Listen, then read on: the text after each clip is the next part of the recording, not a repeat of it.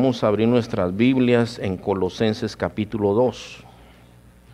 Y estamos en esta serie de, conocer los falsos maestros, ¿verdad? Y vamos a leer, hermanos, ¿qué les parece si leemos todos juntos el versículo? Colosenses 2.8. Todos lo tienen, ya me dicen, cuando lo tengan, me dicen ya. Ahí lo ponemos, pero yo siempre quiero que busquen sus Biblias, hermanos, ¿verdad? Porque a veces uno se confunde también, ¿verdad?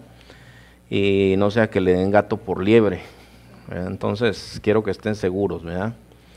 Ok, todos están, buscaron su pasaje, hermanos, todos están ya listos. Ok, bueno, vamos a leerlo todos juntos, este pasaje. Dice, mirad que nadie os engañe, todos juntos vamos a leerlo, hermanos. ¿Ya están listos? Espérense, a las tres, ¿verdad? Uno, dos, tres. Mirad que nadie os engañe por medio de filosofías y huecas sutilezas, según las tradiciones de los hombres, conforme a los rudimentos del mundo y no según Cristo.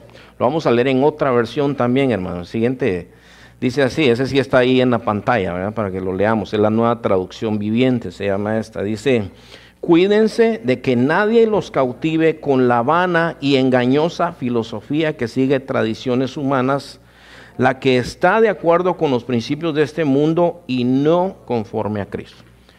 Hasta ahí vamos a, leer ahora y el título de, la enseñanza de hoy es, hermanos, filosofías y huecas sutilezas. Ahora ustedes ven ahí un, un tipo, ¿verdad?, con la nariz de Pinocho, lo cual lo hace un mentiroso, ¿verdad? Pero al mismo tiempo usted ve que tiene patas de lobo y tiene máscara de oveja, ¿verdad? Eso representa, y luego tiene unas manos, todo eso no es, un mensaje subliminal, no, no es subliminal, es bastante claro, ¿verdad? Como que alguien está detrás de este hombre. Y, de eso estamos hablando, de los falsos maestros, hermanos. Hay algún día en la semana, hermanos, que yo ocupo para orar por la iglesia, no, no solamente por esta iglesia, por toda la iglesia. A mí me, preocupa bastante, hermano, los problemas de la iglesia. Quisiera a veces resolverle todos los problemas a las iglesias. A veces me llama un hermano, me dice, mire hermano, no tenemos pastor, o eh, hubo esta situación, hubo esto otro, y, yo a veces siento el deseo de, de, irme a ver cómo les ayudo, pero yo no puedo estar en todos los lugares al mismo tiempo. Yo creo que a algunos de ustedes les ha de pasar así, de que a veces quiere estar en dos lugares al mismo tiempo, pero hemos llegado a, la conclusión de que no podemos. Sabemos que no podemos hacerlo. Me preocupa, hermano, los, los problemas que a veces se dan a nivel de liderazgo también en la iglesia, ¿verdad?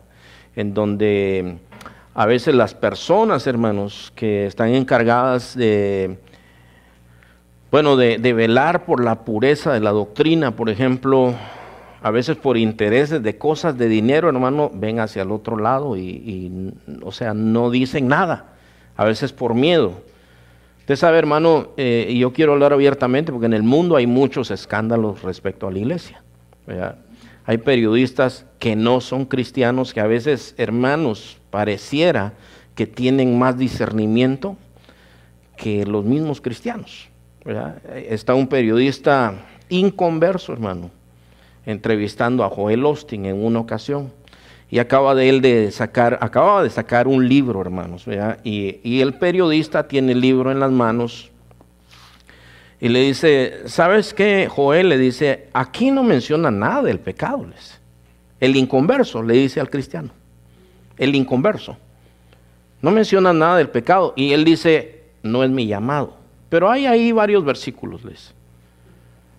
Entonces, el inconverso hace una, una, cara de sorpresa, así como quien dice, eres pastor y no es ese tu llamado. Sale Jorge Ramos entrevistando a Jesús Adrián Romero. Y le dice, estaba oyendo tu canción, esta, esta canción, yo se la podría cantar a mi novia, les. Porque él en el pasado tenía buenas canciones, hermano, pero hoy ya no. Estaba viendo incluso que una de sus canciones parece que es un plagio de una canción de Ricky Martin. O sea, uno la pone al lado a lado y es la misma canción, nada más que con diferente letra. Y aún el video musical es igual. Es igual. Entonces, él ahora dice cosas como en forma de poema. Antes cantaba cuando estaba en angustia, tú me hiciste, ese es un salmo. Soy nueva criatura, lo declara el Escrito. Todo lo que cantaba eran salmos. Y Jorge Ramos, que es un, eh, no sé si es agnóstico o es ateo, pero él dice, la canción que yo vi, que estaba escuchando hoy, se la podría cantar a mi novia, porque ahí no, no mencionas a Dios. Entonces a veces digo yo, ¿por qué el inconverso a veces puede detectar cosas que la iglesia no puede?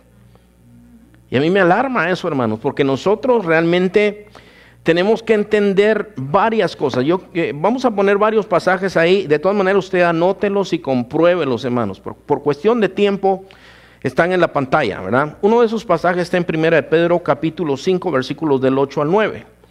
Vea lo que dice sobre Satanás y un consejo, una advertencia para el pueblo de Dios. ¡Hey! Es que alguien estaba durmiendo.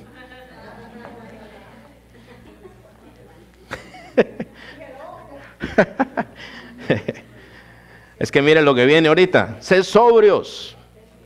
¿Qué quiere decir eso, hermano? En, el lenguaje de nosotros, ¿qué quiere decir eso?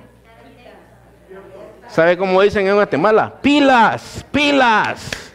Despierte. O sea, la Biblia dice, sé sobrios y velad, dice. Porque vuestro adversario, vuestro enemigo, hermano, que es el diablo, dice, el diablo como león rugiente, ¿cómo anda, hermano? Anda alrededor buscando, y yo quiero que usted le ponga atención a eso, que él dice que está buscando a quien comerse, a quien devorar.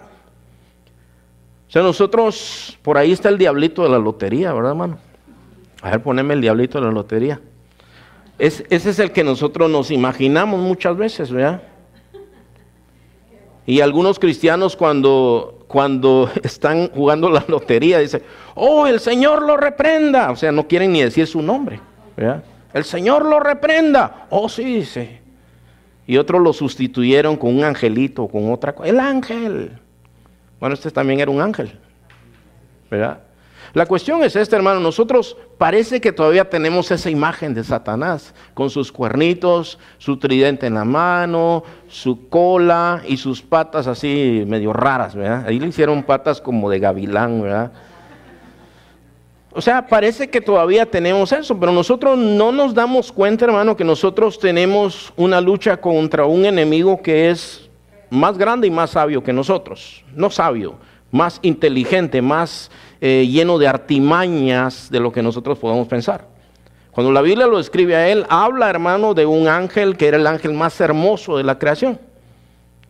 Y aquí Pedro dice, sed sobrios y velad, porque vuestro adversario, el diablo, como león rugiente, anda, es decir, que anda activo. Anda activo, anda pilas, buscando a quién se va a comer, a quién devorar al cual resistid, ¿cómo hermanos? Durmiendo.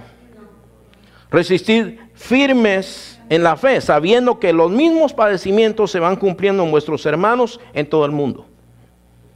O sea, esto es algo que nos dice la Biblia, como dice, como diciendo, hermanos, pongan atención a todo lo que está pasando aquí. Ahora, hay otro pasaje que está en Apocalipsis 12:7, se lo leímos la semana pasada y dice aquí, entonces el dragón se llenó de ira contra la mujer. Ahí está hablando de la descendencia de la mujer, ¿verdad? Y fue a hacer guerra contra el resto de la descendencia de ella, los que guardan los mandamientos de Dios y tienen el testimonio de Jesucristo. ¿Quiénes son esos, hermano? Tienen que ser los cristianos. No puede ser el inconverso, tienen que ser los cristianos. Entonces esto a nosotros nos tiene que abrir los ojos y decir, bueno, tiene bronca conmigo, tiene problemas conmigo. Y esto es lo que nos dice a nosotros la escritura. En Efesios 6, 11, hermanos, hasta el, eh, creo que es hasta el 13, 6 eh, del 11 al 13, ahí dice, vestidos de toda la armadura de Dios para que podáis estar firmes contra las acechanzas del diablo. Creo que el versículo anterior dice, fortaleceos en el Señor y en el poder de su fuerza. Si ustedes se dan cuenta, hermanos, eh, la, semana pasada vimos algunos slides de películas, ¿verdad?, que nos hablan a nosotros de temas espirituales. Y por lo menos en dos salieron algunos que tenían pistola en forma de cruz, ¿verdad? En las películas de vampiros, ¿cómo se mata el vampiro? con una estaca en el corazón o con una bala de plata, dice, ¿verdad? Se ahuyentan con los, con los ajos. Es, es decir, hermano, se ha creado toda una enseñanza alrededor de esto y esto no es así para nada, hermano. Alguien que está aquí puede ser muy recio de, de temperamento, hermano, pero eso no te va a servir de nada. Eso no nos sirve a nosotros de nada. Aquí dice, vestidos de toda la armadura de Dios. ¿Para qué? Para que podáis estar firmes contra las acechanzas del diablo. Ahora, esa acechanza, hermano, eso es algo secreto. Todos nosotros sabemos que es una emboscada, hermanos. Una emboscada no le dice, mire, ¿por dónde va a pasar usted? Ah, pues por allá. Es que ahí lo vamos a estar esperando, ¿ok? ¿Cómo actúan, hermanos, los secuestradores, los ladrones eh, eh, eh, por emboscada? O sea, ellos agarran a la gente de sorpresa, ¿verdad? Entonces, pero es un plan oculto, es un plan secreto, es un plan en la oscuridad, no es algo, nunca anuncia qué es lo que va a hacer. Entonces la Biblia dice, para que estén firmes contra las, las acechanzas, los planes ocultos de Satanás. Eso es lo que está diciendo la escritura. Y luego versículos 12 y 13 dice, porque no tenemos lucha contra sangre y carne, no es con personas, hermano. Es lo que está diciendo. No tenemos lucha contra carne y sangre, sino contra principados, contra potestades. Eso, principados, potestades, contra los gobernadores de las tinieblas de este siglo, contra huestes espirituales de maldad en las regiones celestes. ¿Usted entiende lo que yo acabo de leer, hermano? ¿Todos entendieron eso? Yo no creo que todos entendieron eso. Está hablando de demonios que están en diferentes lugares, ¿verdad? Que, que, hay una organización, que están ellos organizados para combatir contra los cristianos, contra la iglesia de nuestro Señor Jesucristo. Nosotros no tenemos lucha contra personas, es contra principados, contra potestades, contra gobernadores, contra huestes de maldad en las regiones celestes. Es decir, todo esto nos enseña la escritura. Entendemos ahora, hermano, cómo es nuestra lucha que nosotros tenemos. Dice, por tanto, tomad toda la armadura de Dios para que podáis resistir en el día malo. ¿Cuál es el día malo, hermano? Los días de ataques, los días de tentaciones, que aquí ninguno de nosotros se salva, hermano. Ninguno de nosotros nos salvamos. Si Satanás tentó al Señor Jesucristo, pues nos va a tentar a nosotros también. Entonces, bueno, esto es lo que dice la palabra de Dios. Ahora vean ustedes en Apocalipsis 2.10, hermanos, esta palabra que está aquí, hermanos. Eh, dice Apocalipsis 2.10, no temas en nada lo que vas a padecer, le dice el Señor a la iglesia de Esmirna, que fue una, una iglesia fiel, hermano. Entre las siete iglesias solo se hallaron dos iglesias fieles. Y Esmirna era una de ellas. Y el Señor le dice a la iglesia de Esmirna, no temas en nada lo que vas a padecer. He aquí que quién? El diablo echará a algunos de vosotros en la cárcel para que seáis, que dice ahí, probados y tendréis tribulación por diez días. ¿Ok? Sé fiel hasta la muerte y yo te daré la corona de la vida. Todo esto es Biblia, hermanos. Todo esto es muy importante. En este curso de estudios que nosotros tuvimos, hermano, en el Instituto Bíblico, estudiamos el libro de Job. Y el libro de Job, ustedes que han leído el libro de Job, se trata de un hombre que sufrió muchísimo en manos de Satanás. Él tenía diez hijos, perdió sus diez hijos en un solo día perdió sus riquezas en un solo día. En un momento, hermano, dice que hay una conversación eh, en un ambiente espiritual. Dios está hablando con Satanás y Dios le dice a Satanás, no has visto a mi siervo Job, que es un varón perfecto, recto, temeroso de Dios, apartado del mal. Y Satanás le dice, pero ¿acaso él te teme en balde? porque tú le has dado riquezas, dice, y has puesto un cerco sobre todo lo que tiene. Usted lea eso, hermano, ahí en su casa. Eso está emocionante, hermano. Y entonces le dice, pero quítale ahora todo lo que tiene y vas a ver si no te maldice, si no blasfema contra ti. Y Dios, y todo esto es enseñanza bíblica. ¿Sabe, hermano, que a veces le damos muchísima autoridad a Satanás nosotros? O le damos muchos méritos a él. Se cae la silla, ¡oh! Ese fue Satanás, dice.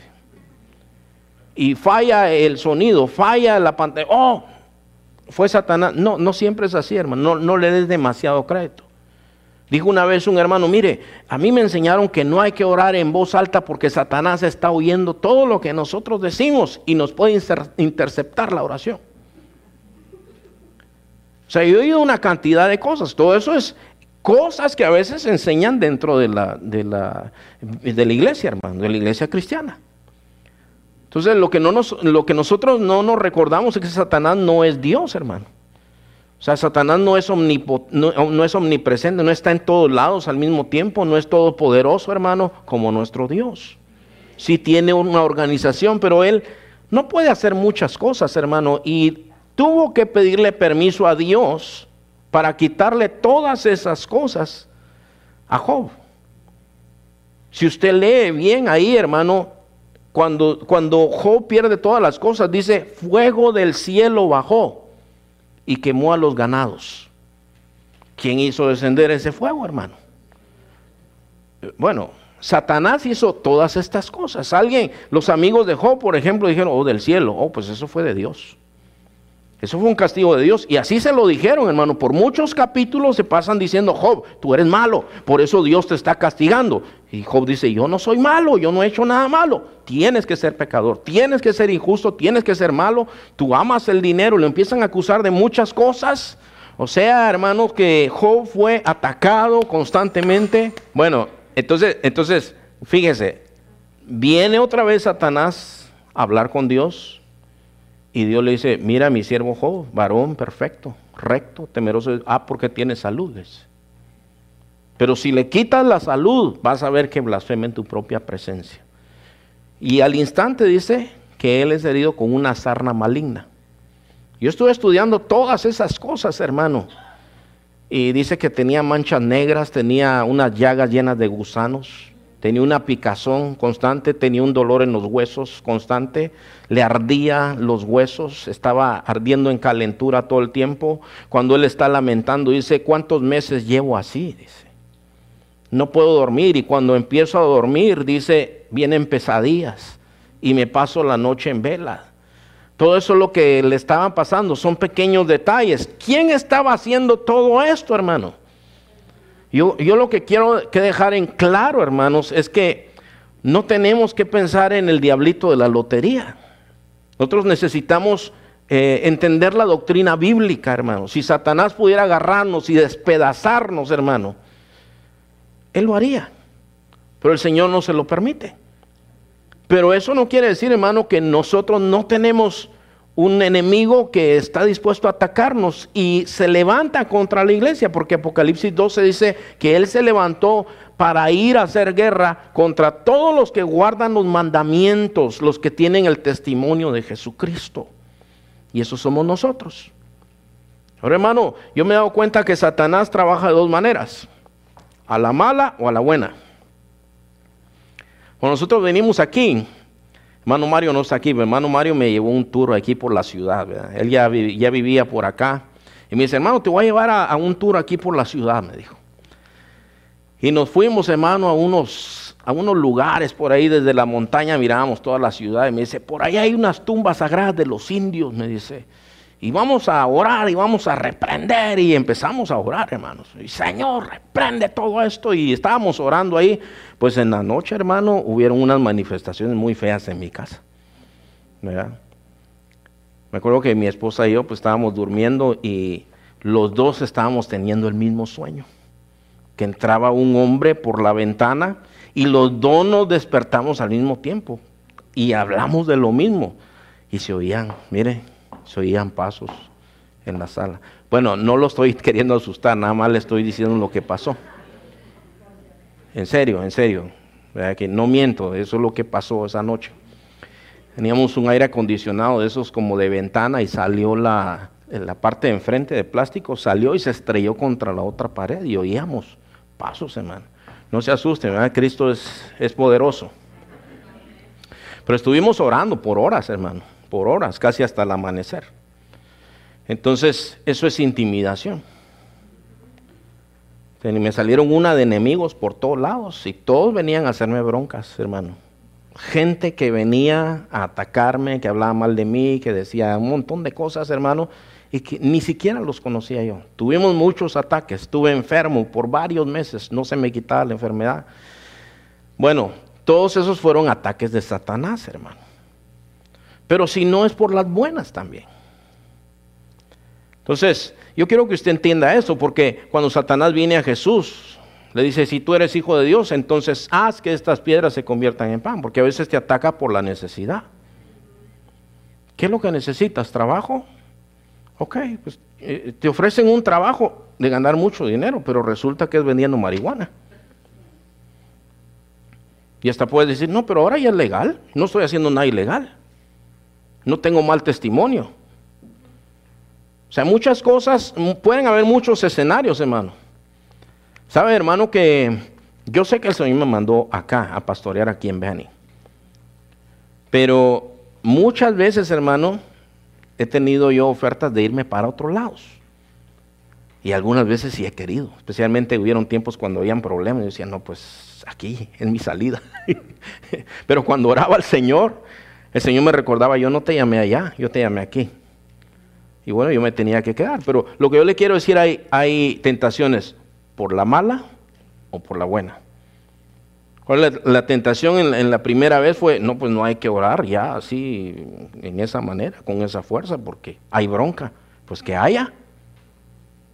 ¿O no, hermanos?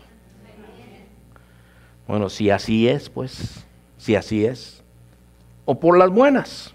O sea que Satanás, hermanos, siempre eh, está de una o de otra manera atacándonos a nosotros. El, el pasaje de donde nosotros partimos, hermano, ese pasaje dice que nadie los engañe. Ese engañe es, esa palabra significa como un secuestro.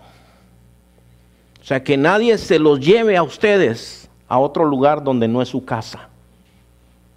Miren que nadie los secuestre a ustedes, dice. Que los engañe con, ¿cómo decía el pasaje? Dice, mira que nadie los engañe con eh, filosofías. Filosofía es sabiduría, ¿ok? Sabiduría, pero en, en este caso es sabiduría del mundo. Los casinos tienen sabiduría. Los casinos hacen muchísimo dinero. Jalan mucha gente. Casi siempre, si usted, cuando usted viene para acá y usted mira de esos anuncios gigantes, y dice ahí, ¿verdad? Eh, el premio de 250 mil dólares, 300 mil dólares. Gánate un Mercedes-Benz, no sé cuánto, aquí y allá, le dice, ¿verdad? Hay mucha gente que va y dice, voy a jugar 5 dólares. Voy a jugar 20 dólares. Y de pronto tal vez se gana 100 dólares. Ay, estoy de suerte hoy, dice, ¿verdad? Entonces empieza, y ya no eran 5, ahora, ahora voy a meter 20 y los pierde. Ahora voy a recuperar y luego para gastando 300 dólares ahí. Y entonces envicia a la gente. O sea, tienen ciertas, ciertas cosas, hermanos, cierta sabiduría para enganchar a la gente. Hay sabiduría de este mundo.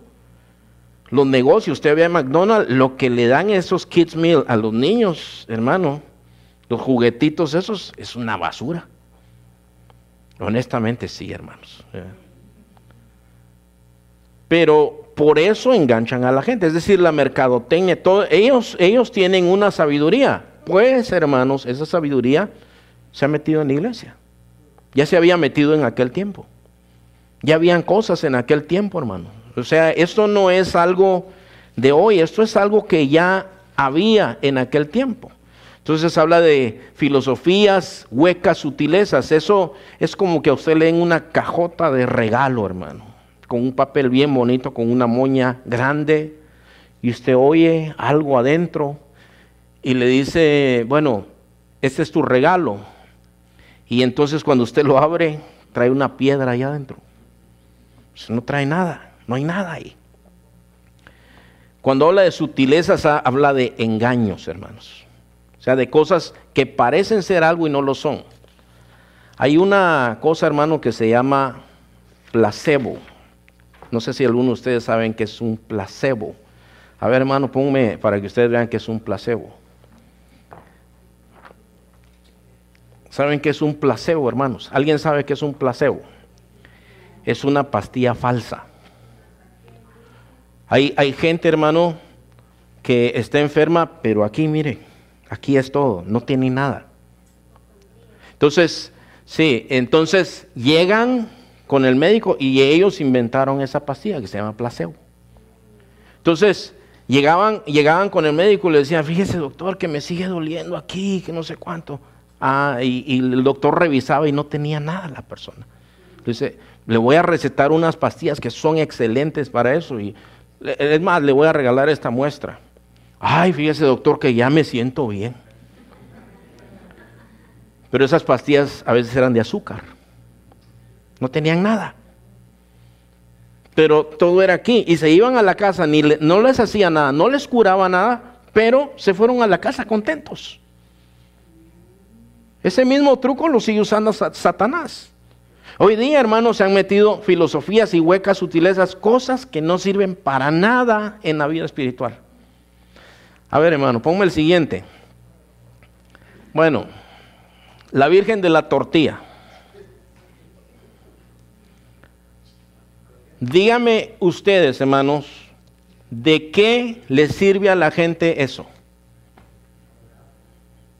Porque algunos dicen, no, pero es que, pero es que se apareció la Virgen. Ok, si así fuera, ¿de qué sirve? ¿Cuál es el mensaje? Piense, hermano, piense cuál es el mensaje. Bueno, ¿qué hicieron los dueños de esa tortilla? La metieron en una urna. Y empezaron a llamar a los vecinos y le dijeron, vecinos, la Virgen se apareció en una tortilla. Entonces todos llegaban a persinarse y a rezar el rosario enfrente de la tortilla. ¿Tiene sentido eso para ustedes, hermanos? ¿Podrá la tortilla, a menos que te la comas, ayudarte en algo? O sea, es sentido común. Pero ¿cuántos cientos de gentes, hermanos, andan detrás de la Virgen de la tortilla o de, de la mancha que salió en el árbol o de otras cosas, supuestas apariciones? Otro día vi un video donde dice, mire, cuando están cantando eso, se habla el Santísimo.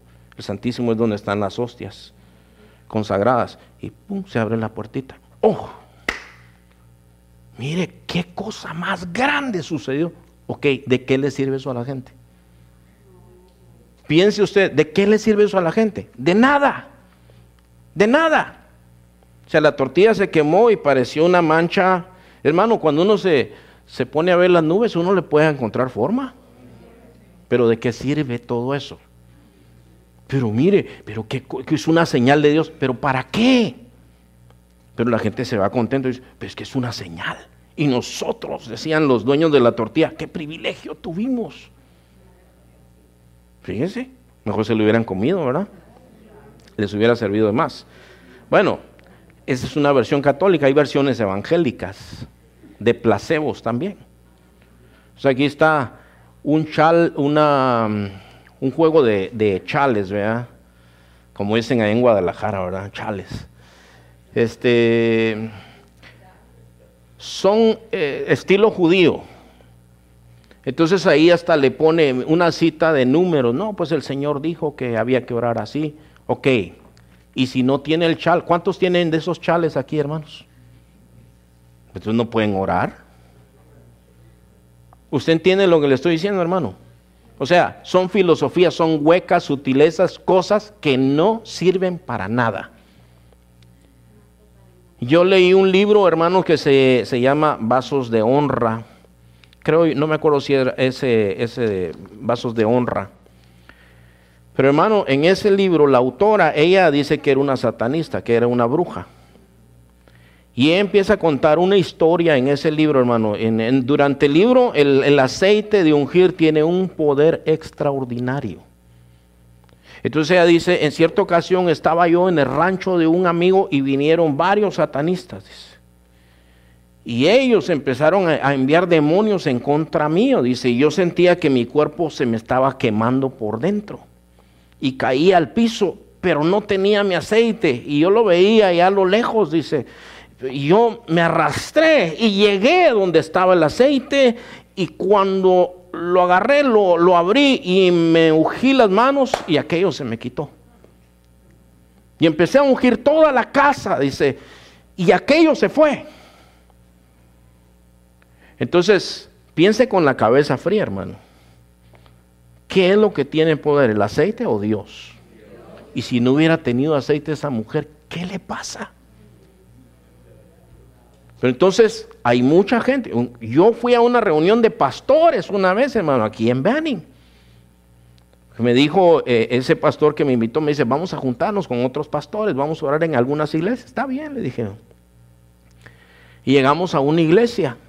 Dice, miren, yo aquí quiero que oren, porque aquí hay muchos problemas. Quiero que oren y que unjamos este lugar. ¿Y dónde está el aceite?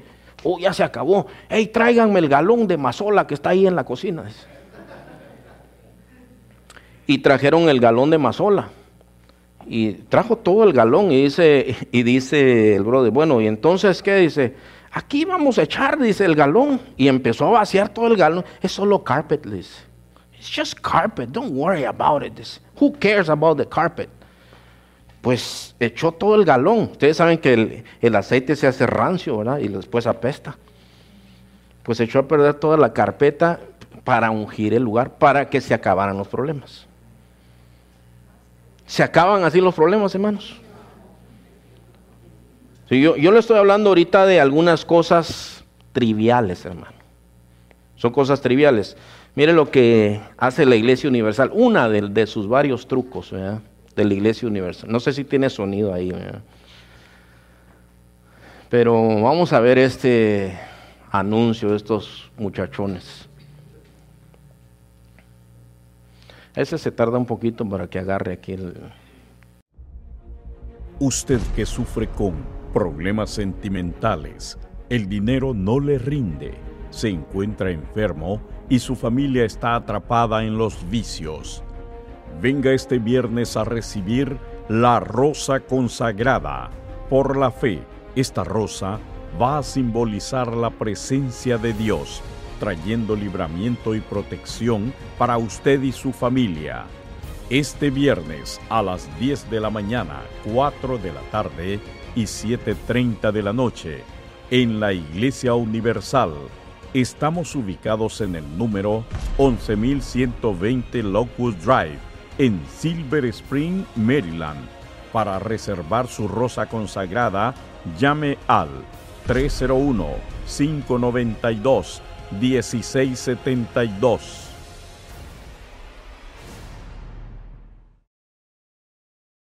Llame a 301 590. No van a llamar, hermanos. ¿eh?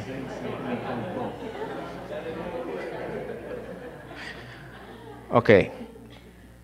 Ahora, esos lugares se llenan, hermanos. Una vez yo fui con mi hermana ahí a, una, a un lugar en Los Ángeles, de algo de inmigración a las 6 de la mañana tenían ya ellos culto ahí y estaba lleno. Y tenían culto todo el día, culto de milagros, decían eso. En todo meten que aceite de Israel, que rosa de Sarón, que el manto de no sé qué, que el arco de no sé cuánto, y todo tiene un poder. Y en todo la gente cree. Esa es una estafa, esa es una, ese es algo, hermano, de lo que estamos hablando. Es algo vano, vacío, hermano.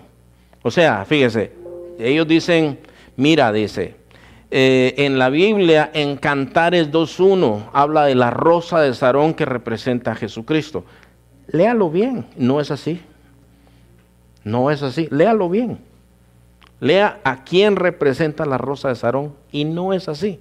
Y por muchos años hay, una, hay un canto muy bonito también, que dice, Cristo es la rosa de Sarón. Pues fíjese que cuando uno lee, no es es el esposo o la esposa, léanlo ahí. Eso es lo que dice la Biblia. Pero como ya nos han metido todo eso, dice, eh, y no puse ahí, hay una profeta que anda vendiendo la piedra de David también. Tiene una piedra azul, así como parece como de, como de como un cristal, una cosa así. Se echa un discurso como de 15 minutos para vender la piedra de David. Dice, mira, yo sé que solo es una piedra, ¿Cuántas veces, hermano, en la Biblia dice, claman a la piedra y les pide que los libre y no puede hacer nada por ellos.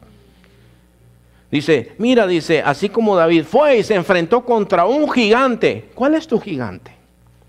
La enfermedad, los problemas en el hogar. Tú vas a derrotar al gigante con la piedra ungida de David. Al final le cuentas todo eso de, como de merolico solo para vender una piedra. Y venden las piedras porque la gente quiere que se le vayan los problemas. Esa iglesia para de sufrir es muy exitosa, empezando desde el, el nombre. ¿Quién no quiere parar de sufrir? Los cristianos tienen que tener una teología sobre el sufrimiento, hermano. Tienen que tener una doctrina correcta sobre el sufrimiento. El Señor nunca nos dijo a nosotros que no íbamos a sufrir. El Señor dijo, en el mundo van a tener aflicción, pero confiad, yo he vencido al mundo. Eso del sufrimiento, hermano, está en toda la escritura. Pero nosotros por alguna razón queremos huir al sufrimiento, hermano, como que no hemos leído bien la escritura. Muchas son las aflicciones del justo, dice, pero de todas lo librará Dios. Job era un varón perfecto, recto, temeroso de Dios, pero él pasó muchas pruebas, hermano. O sea, cuando nosotros entendemos todo eso, decimos, bueno, yo estoy expuesto también a tener problemas. Todos nosotros estamos expuestos a problemas, hermano, a las malas noticias. O sea, teniendo una rosa, ¿se te alejan las malas noticias? ¿Cuántos tienen rosas en su casa? ¿Verdad que no quitan los problemas? Bueno, entonces, esta es la cuestión. Ahora, fíjese, este que, este que viene es un, eh, digo, es un evangelista. Es un evangelista eh, que tiene una palabrería, hermano, que parece ametrallador el hombre, ¿verdad? ok, espérese.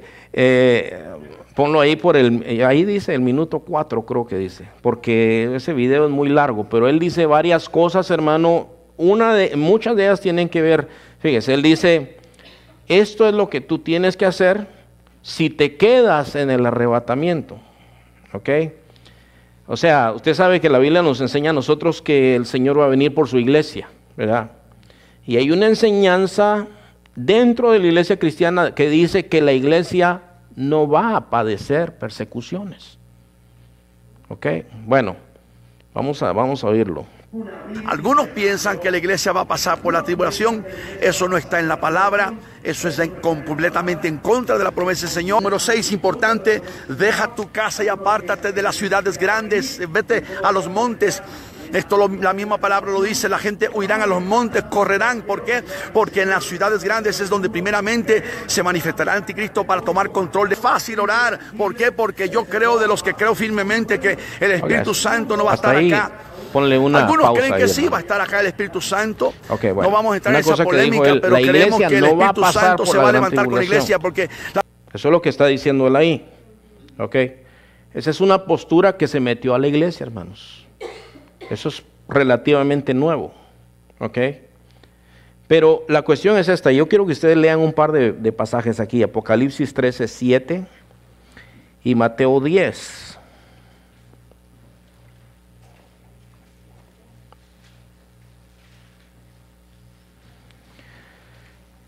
Apocalipsis 13, 7 y Mateo capítulo 10.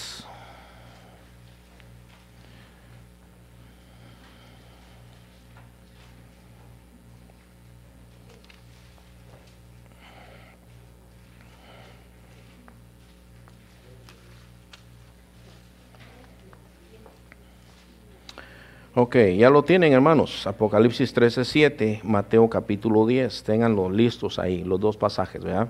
Bueno, Apocalipsis 13, 7 dice, se le concedió, aquí está hablando del anticristo.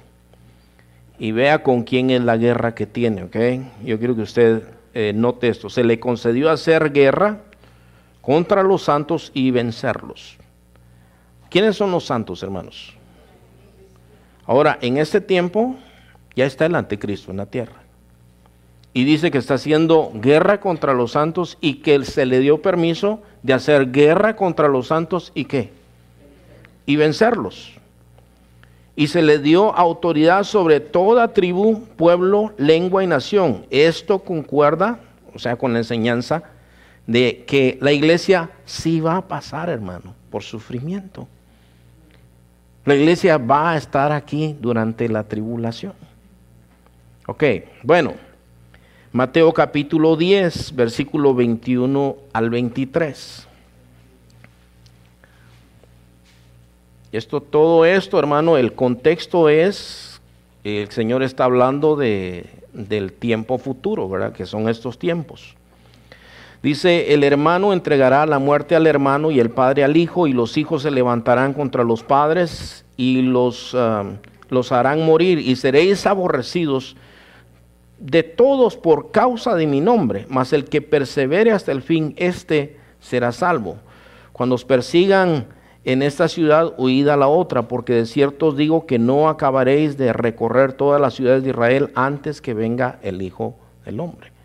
Entonces, esto habla de una persecución.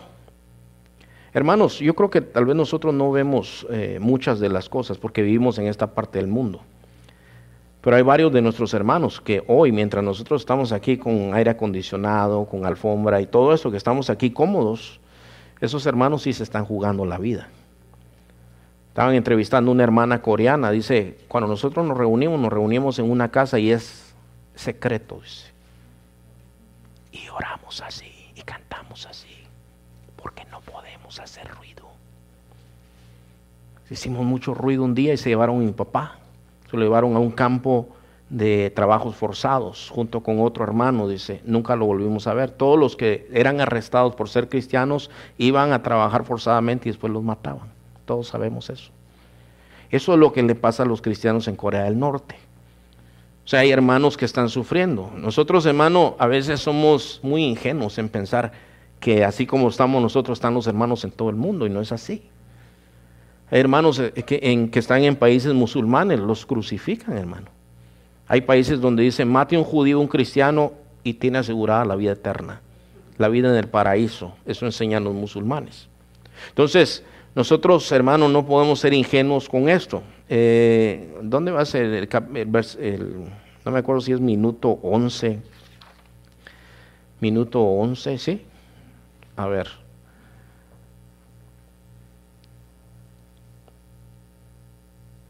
Vamos a ver qué más dice Y yo no lo conozco, no sé, no sé mm, nada de este hombre, man. Nada más estoy, me estoy refiriendo solo a lo que él está diciendo ahí, ¿ok? Aleluya, número 6, importante, deja tu casa y apártate de las ciudades grandes, vete a los montes. Esto la misma palabra lo dice, la gente huirán a los montes, correrán, ¿por qué? Porque en las ciudades grandes es donde primeramente se manifestará Anticristo para tomar control de todas las gentes del mundo. Hay mucha gente que me está mirando y dice, ay hermano, dale usted está hablando de una fantasía, una locura, un disparate. No, muchos de ustedes no pensaron que sería posible cuando 9-11 tomó lugar en Estados Unidos. Sí, el 11 de septiembre de 2011, cuando cuatro aviones con 18 terroristas atacaron a la nación americana, mataron 3.000 personas y estremecieron al mundo con el ataque terrorista más grande en la historia reciente.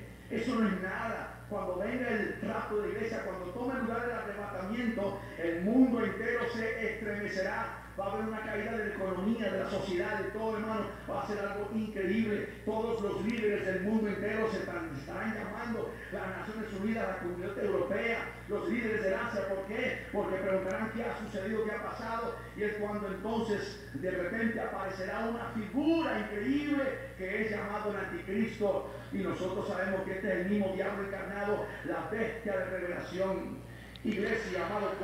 Ok, no sé si es 12.45. A ver, espérame. A ver, dale, dale poquito ahí, que no me acuerdo todo lo que dice. Para que Dios te ayude y te fortalezca y te dé fuerzas. Ora, ora. No ser fácil orar. ¿Por qué? Porque yo creo de los que creo firmemente que el Espíritu Santo no va a estar acá. Ok, a ver. Ok, mire, mire eso. O sea, todo esto es lo que le estoy diciendo, hermano. Mire, él está hablando supuestamente de la gente que se va a quedar. Ok, está diciendo, bueno, eh, cuando usted ve todo el mensaje, dice, todavía tienes oportunidad de salvarte. Pero aquí está diciendo que el Espíritu Santo no va a estar. Ahora fíjese lo que dice la palabra de Dios. Cuando usted y yo creímos, hermano, nosotros no creímos solo por nuestra fe. Efesios 2, 8 y 9 dice, por gracia sois salvos por medio de la fe.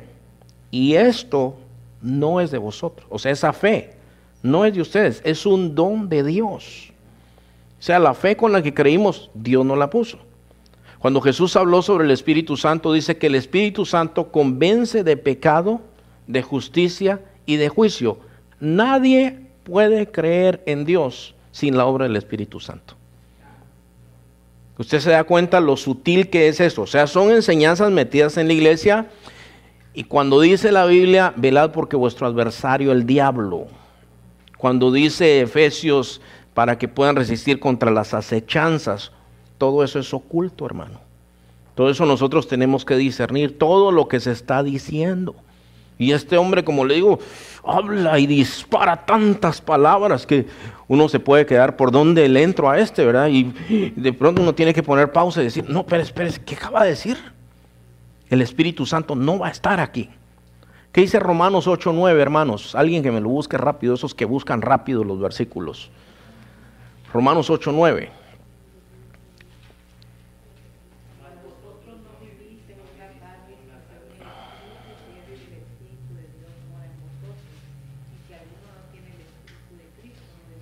Ok, si alguien no tiene el Espíritu Santo, no es de Dios. Él dice, no va a estar el Espíritu Santo. ¿Cómo entonces puede alguien ser salvo? Usted entiende lo que, la, la implicación de esa declaración, hermanos. Esto es una verdad, eso hace así. La Biblia dice, hermanos, que cuando nosotros creemos somos sellados por el Espíritu Santo. Pero si no está el Espíritu Santo, ¿cómo entonces el Señor conoce a los que son suyos? O sea, todo esto es una contradicción. ¿Por qué, hermano? Porque hay una doctrina que se metió a la iglesia que le dice, la iglesia no va a sufrir. Yo les digo esto, hermanos, como se va moviendo ahorita el mundo, la manera como se está moviendo el mundo ahorita, nosotros estamos viendo más que, más que nunca, más claro que la persecución ya viene. Yo hablo con un hermano de Toronto, Canadá. Él, él me llama y esta semana él me estaba contando, los legisladores aquí están hablando ya de hacer leyes para prohibir la Biblia. Porque es un libro de odio, lo consideran un libro de odio por lo que habla sobre los homosexuales. Dice, hermano, fui a una iglesia, muy bonita la iglesia, y quise unirme a aquella iglesia, platiqué con el pastor, le dije, pastor, ¿qué postura tienen respecto al matrimonio homosexual? Estamos discutiendo el asunto. Porque hay miembros de la iglesia que creen que está bien y otros que no. Entonces estamos tratando de llegar a un acuerdo. ¿Con quién tenemos que tener acuerdo nosotros, hermanos? Con Dios, con su palabra. Es todo. Las opiniones no pueden guiar a la iglesia. Entonces el hermano que tiene discernimiento dijo, ok hermanos, mucho gusto de conocerles y ya me voy de aquí. No tengo lugar acá. Él dice, hermano, aquí es totalmente prohibido salir a las calles a evangelizar. Es prohibido. Nosotros no vemos, hermano, que todas las cosas van en aquella dirección. Muchas cosas, hermano. Eh, el otro día yo estaba pensando en Donald Trump. Bueno, ¿quién no piensa en Donald Trump, verdad? Y alguna gente dice, mire, ese es lo más malo que hay. Ok. Pero entre lo malo ha hecho muchas cosas buenas. O sea, si usted no lo ve con la cabeza fría, una de las primeras cosas que dijo fue, ya no van a haber fondos federales para hacer abortos. Bueno, véalo en blanco y negro, no, no en los ojos de Univisión. Véalo en blanco y negro y diga, bueno, ¿es bueno esto? Sí, sí, es bueno. Ok, qué bueno. La otra cosa que dijo, ¿sabes qué? Los transexuales, transvestios o transgénero, no sé cómo se llaman, ¿verdad? Dice, no van a servir en el ejército. Hizo esa póliza. O sea, ha hecho algunas cosas que han favorecido a la iglesia. Y yo digo, bueno, eh, se dicen muchas cosas malas de él, pero en esto yo digo, nos favorece a nosotros. No sé cómo sería, hermano, en otro escenario diferente, pero la manera como iban las cosas, si usted se acuerda cuando el, el expresidente eh, cuando se, pasó de la cuestión del matrimonio homosexual, puso todas las luces del arco iris en la Casa Blanca. Entonces, eh, eh, yo sé, hermanos, este tema del que le estoy hablando tal vez no es el más popular, ¿ok? el tema en sí, el que estoy tocando, el que estoy tocando, porque hay muchas cosas, hermano, que son muy gráficas y otras hay que discernirlas. Uno tiene que ejercitar el discernimiento. Más adelante Gary Lee dice, número no sé qué, no vayas a la iglesia. Porque ahí es donde primero van a buscar a los cristianos. ¿Qué dice la Biblia, hermanos? Entonces, bueno, ¿cómo está la cosa? Pues, todas esas cosas, hermanos, son cosas que uno tiene que considerar, ¿verdad? Yo sí creo que, bueno, tiene que, que llegar a un punto donde la iglesia va a ser clandestina, ¿verdad? Pero eh, la cuestión es esta, hermanos. Eh, nosotros necesitamos entender todas estas cosas. Hay em, un pasaje, hermanos, en 2 Tesalonicenses 2.3, ese todavía está ahí, y dice, nadie os engañe en ninguna manera, porque no vendrá Cristo sin que antes venga la apostasía y se manifieste el hombre de pecado, el hijo de perdición. Ese es el anticristo. O sea, todo eso tiene que pasar. Después de eso viene el Señor. Y la Biblia dice que la venida del Señor va a ser un escándalo, va a ser público y todo ojo le verá. Lo que nosotros nos han dicho muchas veces es que el rapto va a ser una cosa que todos van a decir, ¿qué pasó? Vinieron los, los ovnis y se llevaron a la gente. Los extraterrestres se lo llevaron. ¿Qué pasó? ¿Qué, qué está pasando? No. La Biblia dice, todo ojo le verá. Y cuando la Biblia dice todo ojo le verá, es que todos van a estar ahí. Dentro de la iglesia se ha metido una cantidad de cosas, hermano. La iglesia, uno tiene que tener un entendimiento bien de lo que es la iglesia. La iglesia no nos pertenece a nosotros, le pertenece al Señor. Él es el dueño de la iglesia. Yo nunca me he enseñorado de ustedes, hermanos. Hay pastores que le truenan los dedos a la gente, le prohíben a la gente esto, todo eso, hermanos. Yo no me creo dueño de ustedes. A veces cuando yo miro que un hermano puede cometer un error, yo le aconsejo, pero puede tomar su decisión que quiera. Yo no, no planeo sus vidas, hermano. No es eso, eh, yo, eso no es mi pensamiento. Yo a ustedes les digo, hermanos, váyanse de vacaciones algún día. Porque hay gente que nunca ha tomado vacaciones en su vida. Entonces yo les, yo les digo todo eso y hay pastores que dicen, no, Ah, con que te fuiste de vacaciones y por eso no viniste. Y yo les digo, no, hermanos, disfruten lo que tienen, porque dice Eclesiastés, ¿verdad? Que disfrute eh, el fruto de su trabajo. Bueno, todo eso lo dice la Escritura. Yo no me enseñoreo de ustedes. Yo entiendo que ustedes le pertenecen al Señor. Nosotros fuimos comprados con la sangre del Señor Jesucristo. Y Él tiene potestad sobre nosotros. La iglesia es propiedad de Él. La Biblia dice que Él es la cabeza de la iglesia. En Efesios 1.23 dice que Él es la cabeza de la iglesia. Ahora, ¿qué hace, hermano, el cerebro? El cerebro es el que manda todo. Cuando el cerebro se muere, el cuerpo puede estar vivo, hermano, pero ya no sirve. Si no hay cerebro, no hay vida. Entonces el Señor Jesús es el cerebro. El Señor Jesús es el que decide dónde se abre una iglesia, cómo se abre una iglesia, quién puede ser pastor, quién no puede ser pastor, etcétera. Pero aquí, por ejemplo, aquí en Banning, hermano, y yo estaba hablando, yo hablaba con mi esposa porque pues ella es mi mejor amiga, ¿verdad?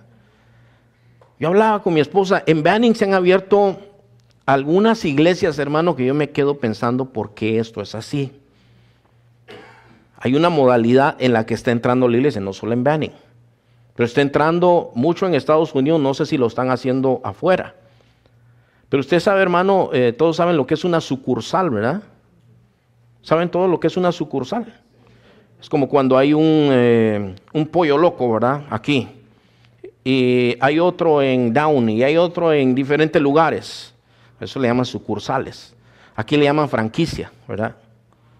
Hay una franquicia de Walmart, hay una franquicia de, de lo que sea, de IHOP, hay una franquicia de diferentes y usted las puede comprar. Yo no estoy vendiendo nada, yo solo estoy diciendo eso. ¿eh? Pues la iglesia ha empezado a hacer algo así. Abre franquicias, nada más que eh, todo está bautizado con un lenguaje cristiano. O sea, en, el mundo se llama oportunidad de negocio, en la iglesia se llama oportunidad de ministerio. Entonces lo que ellos hacen, hermano, son iglesias que tienen dinero. Una iglesia compró un edificio bastante abandonado aquí, que habían dos, tres personas, pero era un edificio grande. Llegaron y le metieron 7 millones de dólares. Es gente que tiene dinero, ¿verdad? Entonces eh, dicen, bueno, aquí vamos a plantar una iglesia. Pastor, tú vas a predicar esto y esto. Si predicas otra cosa, te echamos a la calle. Entonces en el mundo le, le llaman manager, aquí le llaman ministros. O sea, todos lo han bautizado con un lenguaje, pero se maneja exactamente como un negocio con nombres cristianos. Yo estaba averiguando, hermano, de una cuestión que se llama The Leadership Network, el, la red de líderes. Y ellos fueron enseñados por un hombre inconverso, un hombre que no cree en Dios, no creyó nunca en Dios, era ateo él, hermanos.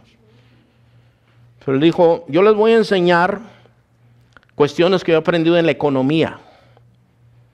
Les voy a enseñar lo que yo le enseñé a IBM, lo que yo le enseñé a Apple, lo que yo le enseñé a varias compañías exitosas y podemos incrementar, eh, incrementar nosotros o incluir dentro de la iglesia esas estrategias y eso nos va a ganar a nosotros mucho éxito. Y esas mismas enseñanzas las metieron en la iglesia y así es como se está haciendo la iglesia exitosa el día de hoy. Todo eso, hermanos, el versículo donde partimos decía que nadie los engañe con filosofías y huecas sutilezas que no son conforme a Dios, sino que son conforme a los rudimentos del mundo. Ahora voy a terminar con este pasaje, hermanos. Está en 1 Corintios capítulo 2.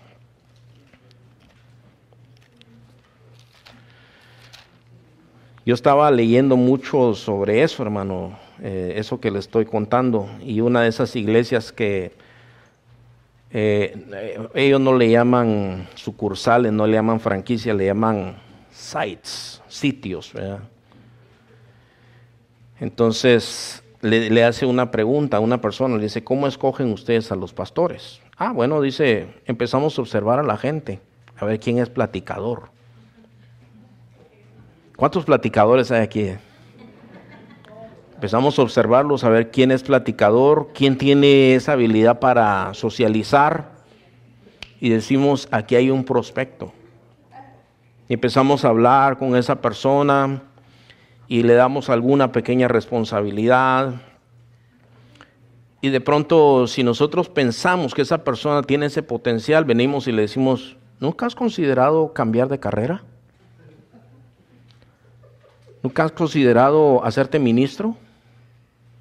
Ah, pues, pues pagamos 7 mil dólares al mes. Ah, no, pues este, tenemos plan de retiro, plan dental, texto y lo otro.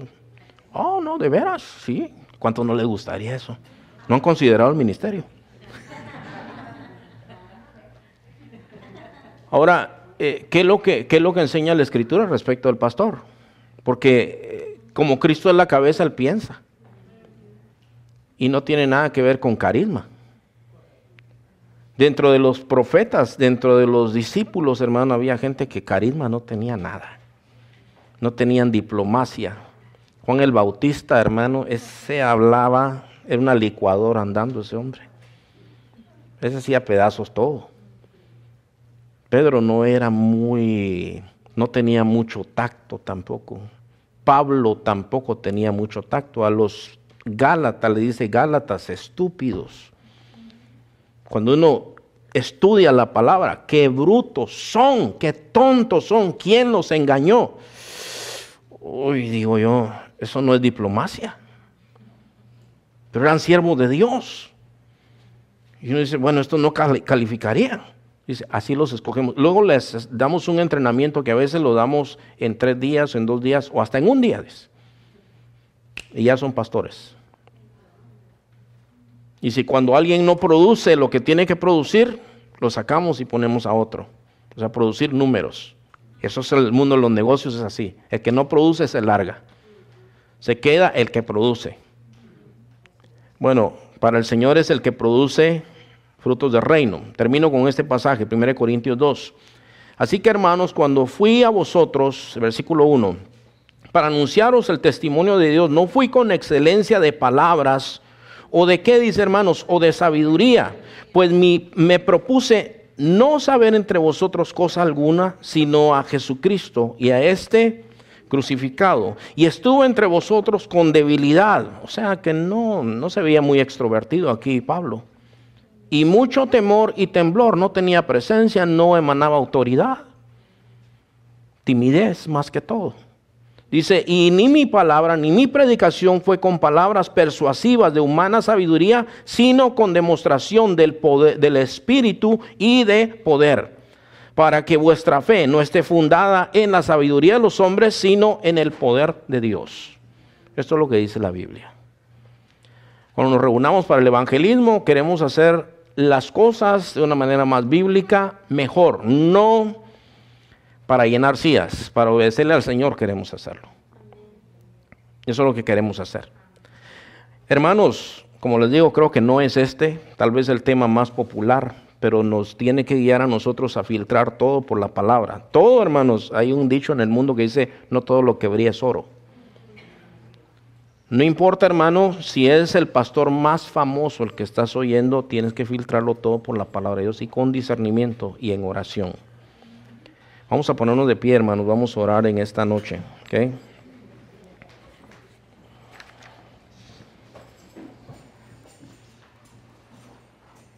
Vamos a orar. Amado Padre Celestial, en esta noche te damos gracias, Señor, por bendecir nuestra vida. Te damos gracias, Señor, por la sabiduría que viene de tu palabra. Dice en el Salmo 119 que tu palabra es lumbrera, Señor es luz a nuestro camino, porque nosotros, Señor, sin ti andamos en tinieblas, tropezamos por todos lados, Señor. Pero tú, Señor, nos declara, Señor, lo que es bueno y lo que es malo. Esta mañana cuando leíamos con mis hijos, Señor Padre, aquello que escribiste en tu palabra, Señor, estas cosas les escribo para que no pequen. Y sabemos, Señor, que nos has dejado tu palabra como una instrucción de bien para nosotros y para que no pequemos contra ti, Señor. Padre, ayúdanos a ser sabios y escoger tu palabra y danos discernimiento, Señor. Porque muchas veces tú has dicho en tu palabra, Señor, que tengamos cuidado, que velemos, que oremos, que seamos sobrios, Señor. Y ayúdanos a hacer eso, Señor. Nuestro enfoque no es Satanás, eres tú, Señor. Pero ayúdanos, Señor Padre, a tener discernimiento en lo que viene y lo que no viene de ti. Te damos a ti la gloria y la alabanza para siempre, Señor, en el nombre santo de Jesús. Amén. Amén, hermanos.